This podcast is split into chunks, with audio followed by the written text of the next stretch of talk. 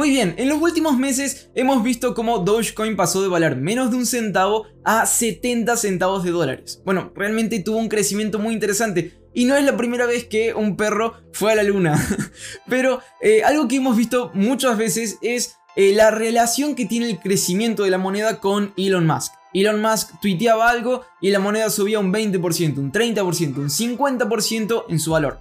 Este último fin de semana corrigió un 30% y quiero compartirte la relación que eso, bueno, tuvo o puede tener con Elon Musk. Dogecoin corrige luego de la mención de Elon Musk en Saturday Night Live.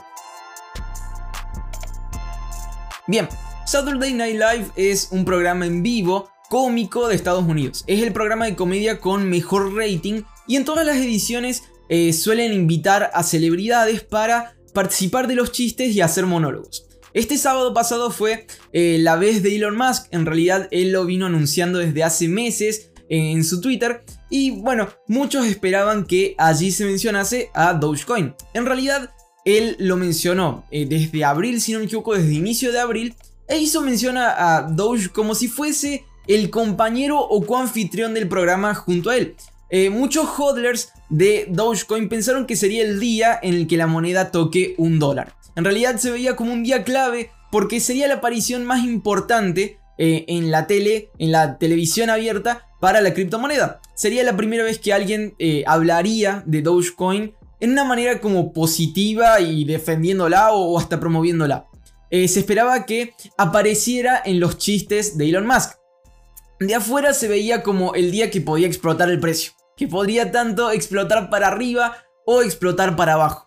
Eh, se hablaba de gente reuniéndose para ver el precio eh, y ver el programa en vivo juntos. Como, bueno, yo vi hasta transmisiones eh, que se hicieron en YouTube del programa junto al precio porque, bueno, realmente iba a ser un momento importante. Vimos todos estos meses como Elon Musk se volvió el defensor principal o hasta el director de marketing en cierta forma de Dogecoin, bueno, no, no sería de locos pensar que lo mencionaría en un chiste, que lo mencionaría en algún lugar o hasta que lo recomendaría, ¿verdad? Aunque no es consejero financiero ni nada de eso, bueno, como que lo promovería. Bueno, comenzó el programa. Siempre suele comenzar con el monólogo del invitado. En este caso fue Elon Musk. Bueno, duró como 5 minutos. Los primeros 3 minutos no lo mencionó, hizo chistes sobre otras cosas porque, bueno, también digamos, tiene una vida aparte de Dogecoin. Y habló sobre, eh, bueno, si no me equivoco, el síndrome de Asperger, sobre ir a la luna, sobre Tesla y cosas por el estilo. Y en ningún momento había mencionado Dogecoin. No lo mencionó casi hasta el final de su monólogo, monólogo de 5 minutos, cuando apareció la madre como invitada que quiso hacer un chiste respecto a eso. Obviamente todos estos chistes ya están hechos, entonces simplemente están leyendo algo que prepararon.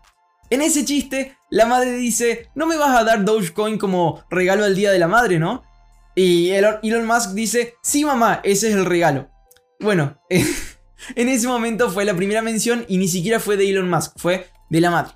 Eh, bueno, además eh, había como otros cortos cómicos porque así funciona. Empieza con un monólogo del invitado principal y luego hay como distintos cortos en el que el invitado o los invitados eh, suelen participar en los chistes y bueno, hacerlos como lo más parecidos a la vida real y, siendo cómico en todo momento. Bueno, hubo un segmento como en el que él era un periodista financiero, él allí se mencionó como el Doge Father, que vendría a ser como el padre de Doge. Allí también habló que Dogecoin estaba explotando en su precio junto a Bitcoin y a Ether. Eh, y además, bueno, hubo un segmento en el que le preguntaron sobre qué era Dogecoin, porque realmente lo había mencionado tanto, entonces, ¿y qué es Dogecoin? Y él decía algo y le preguntaban, ¿y qué es Dogecoin? Y, como varias cosas así. Bueno, llegó a definirlo como un pasatiempo en cierto momento y bueno, tal vez no fue lo mejor en ese momento. Te cuento sobre el precio. Una hora antes de empezar el programa, llegó a cotizar a 66 centavos. Ese no fue el pico de Dogecoin porque en realidad la semana pasada había cotizado como a 72 centavos. Eh, una hora antes del programa el, pico máximo fue a 66 centavos. Durante el programa cayó un 30% y, y durante el fin de semana llegó a tocar los 43 centavos de dólar. Bueno, todavía sigue detenido ahí alrededor de 50, 49 centavos. Obviamente, estos son criptomonedas y, vemos que tiene ciclos y en realidad no todo sube sin parar, tiene correcciones, pero bueno, fue, fue muy curioso porque se esperaba como si fuese el día en el que la moneda fuera a explotar. En realidad, desde hace unas semanas ya se esperaba eso porque el día 20 eh, de abril, que bueno, es el día también el que se celebra la legalización de la marihuana, eh, se, dice, se decía que era como el día Doge, entonces que iba a ser el día en el que la comunidad iba a tirar la moneda a un dólar, eso no pasó. Bueno, siguió el hype en estos días con la aparición de Elon Musk en Saturday Night Live y tampoco pasó, es más, corrigió un 30% eh, y ahí está recuperándose. Bueno, creo que, pueden pasar todavía cosas en el futuro y, la comunidad es fuerte, entonces el precio podría seguir subiendo, aunque no es algo que, creo que vaya a pasar, no es algo en lo que yo invertiría personalmente. Personalmente, eh, yo llegué a la conclusión de que si invierto y eso corrige, yo no tendría cómo explicármelo a mí mismo. Si pasa lo mismo con Bitcoin, bueno, yo sí tendría en cierta forma como quedarme tranquilo, porque entiendo que Bitcoin a largo plazo va a subir por eh, todo lo que trae y lleva en sí la idea de Bitcoin y, la idea de, que Bitcoin sea un activo de mucho valor.